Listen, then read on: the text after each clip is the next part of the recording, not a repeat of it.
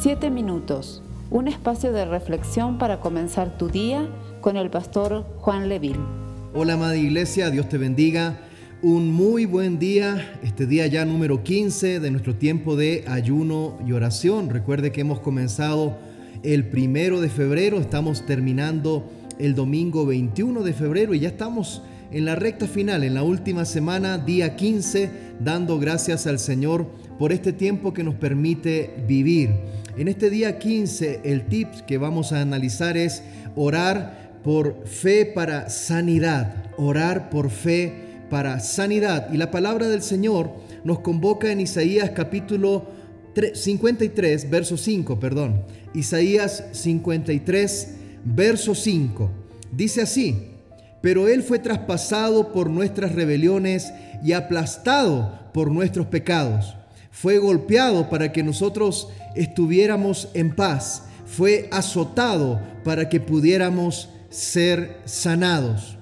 Mis hermanos, un buen lugar para empezar el estudio de la sanidad divina es el capítulo 53 de Isaías. El capítulo 53 de Isaías nos habla del siervo sufriente universalmente conocido como una profecía mesiánica. Está hablando eh, proféticamente de Jesús.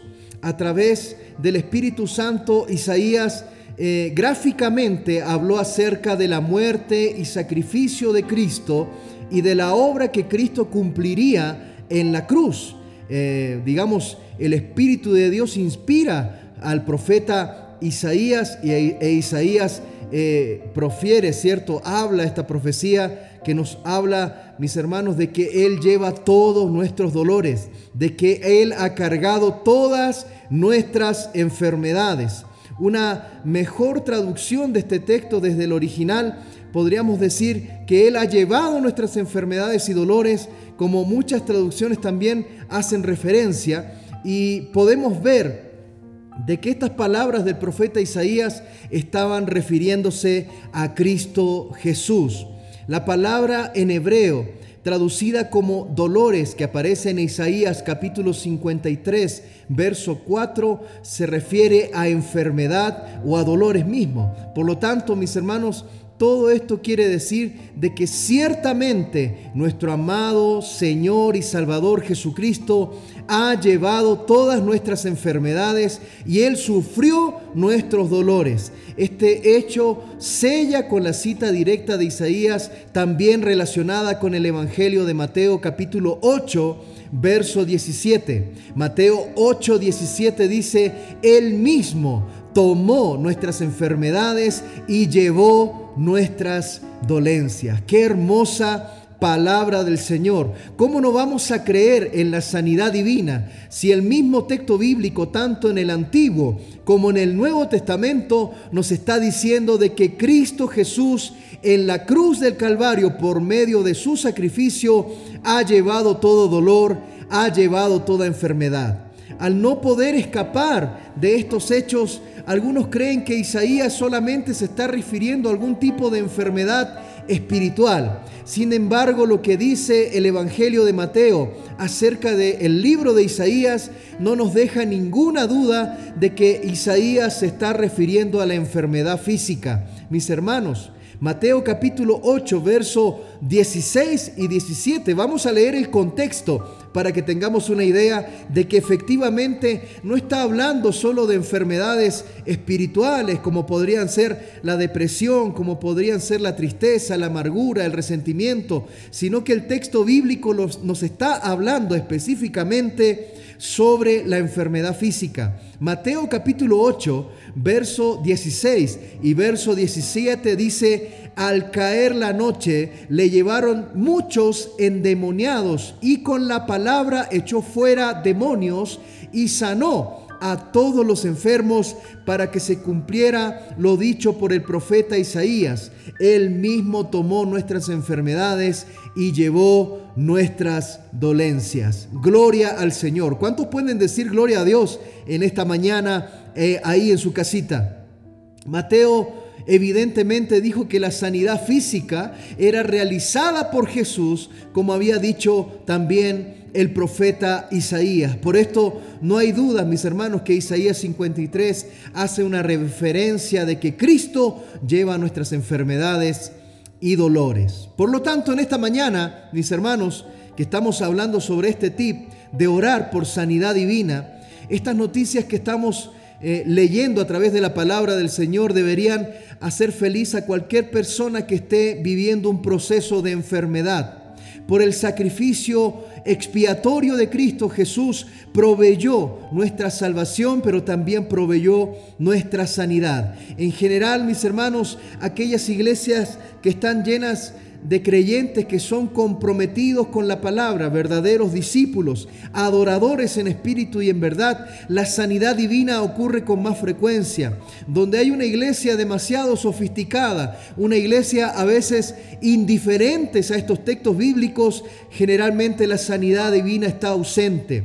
Esto no nos debe sorprender. Jesús nos dijo que las señales que seguirían a los que creen sería también la sanidad física, sería de imponer, manos sobre los enfermos y echar fuera demonios. Y estos enfermos sanarían y estos demonios huirían ante la presencia de aquellos que creen. Mis hermanos, si tuviéramos que juzgar a las iglesias por las señales que Jesús declaró que seguirían a los creyentes, entonces concluiríamos, mis hermanos, que quizás hay iglesias demasiado frías, hay iglesias demasiado indiferentes, hay pueblo de Dios que ha dejado de lado esta, esta parte del Evangelio, hay iglesias que están llenas de incrédulos porque muchas veces no se predica esta palabra o porque a veces la doctrina tiende a creer que esto se detuvo con los apóstoles y que ya no ha proseguido con la iglesia. Mis hermanos, gracias a Dios que cada día el Señor nos da la oportunidad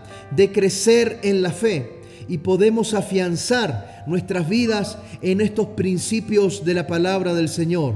Ahora bien, nuestro lugar como creyentes es orar por la voluntad de Dios sobre un tema de enfermedad. Sí, ese es nuestro lugar. Orar para que una persona enferma sea sana. Si la sanidad divina dependiera exclusivamente de mi fe, diríamos que mucha gente ha muerto en estos días por falta de fe. Más bien, mis hermanos, dentro de este grupo de gente que ha muerto también, lamentablemente, hemos tenido hermanos y hermanas en Cristo Jesús. Por lo tanto, aquellos que han caminado con Cristo, deberíamos decir, no tuvieron fe para sanarse. Gracias a Dios que la sanidad divina no depende completamente de lo que yo pueda sentir o creer en mi corazón, sino que también tiene que ver con la voluntad de Dios. Es por eso que cada vez que oramos, es por eso que cada vez que clamamos a Dios por sanidad, debemos entender que Dios tiene un plan con cada persona.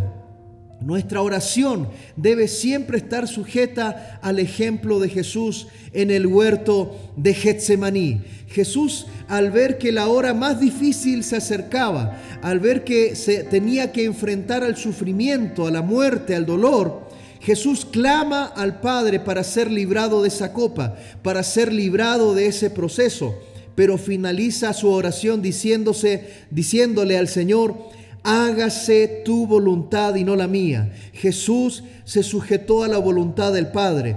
Sabemos, mis hermanos, que desde nuestras necesidades, desde esta parte de la eternidad, como siempre digo, desde nuestra experiencia terrenal, anhelamos que cada persona enferma sea sanada Anhelamos con todo nuestro corazón que cada persona por la cual oramos por sanidad sea sanada. Pero nunca debemos olvidarnos de que al finalizar nuestra oración tenemos que decir, Señor, siempre hágase tu voluntad aquí en la tierra como es en el cielo. La voluntad de Dios, la soberanía de Dios, prima por sobre mis anhelos, por sobre mi voluntad, por sobre lo que yo quiero.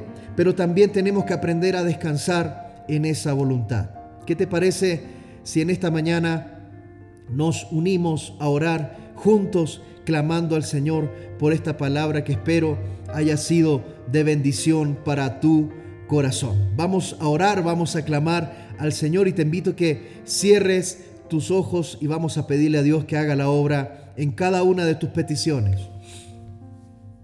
Padre amado, en el nombre de Jesús oramos en esta mañana. Pedimos por amigos, por familiares que están pasando, Señor, la, situación del COVID-19. Padre, en cualquier lugar que llegue este video, Señor, en cualquier lugar que llegue esta transmisión, te pedimos, Padre de la Gloria, que tú seas tocando amigos y familiares, vecinos, Señor, que están pasando la crisis del COVID-19. Oramos por un mover sobrenatural del Espíritu Santo, Señor, en la iglesia, para que cada día podamos ver milagros de sanidad en tu pueblo. Señor, que tu iglesia no deje de creer en estos principios, que tu pueblo que tus hijos no dejen de creer en estos principios de la palabra del Señor que sustentan también nuestra fe. Oramos, mi Dios, para aprender a orar en el Espíritu Santo, aprender a orar pidiendo la voluntad tuya, Señor, en cada caso que nos toca interceder. No queremos orar solamente desde nuestra posición de dolor o a veces desde nuestra posición de egoísmo, sino que queremos orar bajo tu voluntad. Mi Dios, y enséñanos a aceptar y a aprender a esperar en ti, mi Dios, aceptar tu voluntad. Queremos, mi Dios, agradarte con nuestra oración en el nombre de Jesús. Amén y amén. Amada iglesia, estamos ya en nuestro día 15 y damos gloria al Señor por todo este proceso que hemos estado viviendo eh, en estos 21 días de ayuno y oración. Estamos ya entrando en tierra derecha, ya el día domingo estaremos eh, celebrando la victoria del Señor en nuestras vidas. Recuerde que el Señor ha estado obrando desde adentro hacia afuera. Así que te invito a que esta jornada, si tú ya entregaste tu ayuno hoy día, te felicito que sigas adelante. Y si tú estás comenzando tu tiempo de ayuno, también te invito a que lo hagas en la fortaleza del Señor. Un abrazo grande, te veo mañana a las 6 de la mañana. Dios te bendiga, el Señor te bendiga y te guarde y haga resplandecer su rostro sobre ti. Bendiciones. Esperamos ser de bendición para tu vida. Comparte este mensaje con familiares y amigos. Que Dios te bendiga. Puedo confiar en ti.